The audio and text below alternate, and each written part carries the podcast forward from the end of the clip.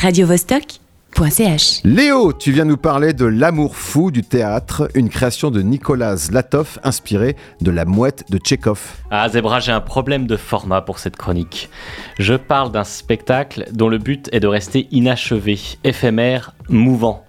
Et moi, pauvre chroniqueur de Radio Vostok, je dois le figer dans des mots, le faire tenir en 5 minutes, éviter de bafouiller et, si possible, trouver une chute. C'est mission impossible. Allez, je suis sûr que tu peux y arriver. Plutôt que de nous proposer une représentation, Nicolas Zlatov nous invite à une répétition. Trois heures de travail avec deux pauses pendant lesquelles le public est libre de partir, de revenir ou de boire une bière au bar en observant sur un écran géant ce qui se passe dans la salle. Il s'agit de montrer le théâtre en train de se faire, de se transformer, de changer sans cesse de forme. Mais il y a quand même une pièce, euh, des acteurs, quelque chose? Sur le plateau, cinq comédiennes, un comédien et le metteur en scène. Autour d'une table, avec une petite lampe de bureau, ils répètent La mouette de Tchekhov. Ils en sont au tout début. Le texte d'ailleurs, ils ne l'ont pas encore appris. La semaine dernière, ils abordaient pour la première fois l'acte 4. Mais ce que j'ai vu, vous ne le verrez pas. Chaque soir, des passages différents sont traités selon l'intuition du jour. Après une première lecture, neutre, la troupe démarre sa recherche. Elle suit une technique inspirée de ce qu'on appelle l'école russe, un mode d'interprétation développé par Konstantin Stanislavski à la fin du 19e siècle, pour les premières représentations des œuvres de Tchekhov, justement. Cette méthode se base sur l'exploration de la psychologie des personnages, pour développer un jeu naturaliste qui s'appuie sur un ancrage profond des émotions.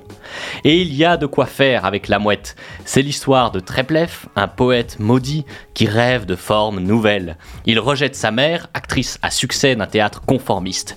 Il jalouse son beau-père, auteur à la mode mais sans âme. Il aime Nina, d'un amour torturé, impossible, qui le perdra. Tchekhov est célèbre pour ses fameuses pauses. Des temps de silence où personne ne parle, où le dramaturge laisse exister la tension de l'instant.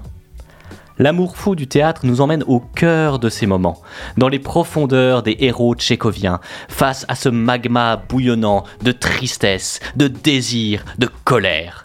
Le travail minutieux de la troupe amplifie la richesse de construction des personnages. On entre dans leurs méandres pour découvrir un univers structuré en fractal où des thèmes se répètent d'un rôle à l'autre. Medvedenko, le maître d'école, supplie sa femme de rentrer à la maison, où l'attend leur enfant, qu'elle n'a pas vu depuis trois jours. Est-ce qu'il révèle un tempérament manipulateur, un chantage affectif ou sa propre détresse? Derrière une simple réplique, il y a tout un univers à explorer. Les interprètes sont invités à dérouler, avec leurs propres mots, l'histoire des protagonistes, à creuser les relations qu'ils tissent entre eux, à questionner les non-dits. Ils s'engagent personnellement, fouillent leurs propres sensations, bref, ils s'identifient à ce qui se déroule sur le plateau.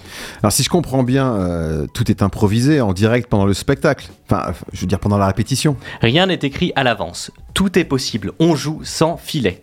Les actrices se jettent dans le vide avec intensité, prennent des risques, essaient pistes, et soudain jaillit l'un de ces instants magiques où tout à coup on trouve quelque chose de juste, où le texte s'éclaire d'un jour nouveau. Difficile d'enfermer le spectacle dans une description. C'est une répétition, c'est aussi le tournage d'un film, en même temps qu'un documentaire sur les techniques de jeu héritées de l'école russe. Tchekhov se prête très bien à ce genre de mise en abîme. La Mouette, La Cerisée, Oncle Vania, ces pièces tissent une extraordinaire tapisserie où des motifs similaires se répondent.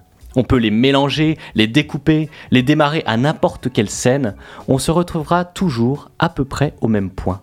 Des personnages qui disent qu'ils s'en vont, mais qui ne partent jamais, l'impression de passer à côté de sa propre vie une tempête de passion sous la monotonie de la campagne. Alors j'ai une question quand même. Est-ce qu'on peut quand même suivre si on n'est pas un spécialiste? Oui, il y a un plaisir immédiat, simple, à entrer en résonance avec la troupe.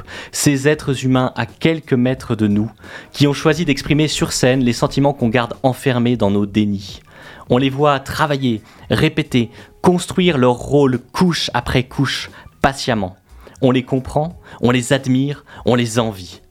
Nous traversons une période de transformation, d'inquiétude, de crise. Nous avons des choses à exprimer, à vivre, à partager.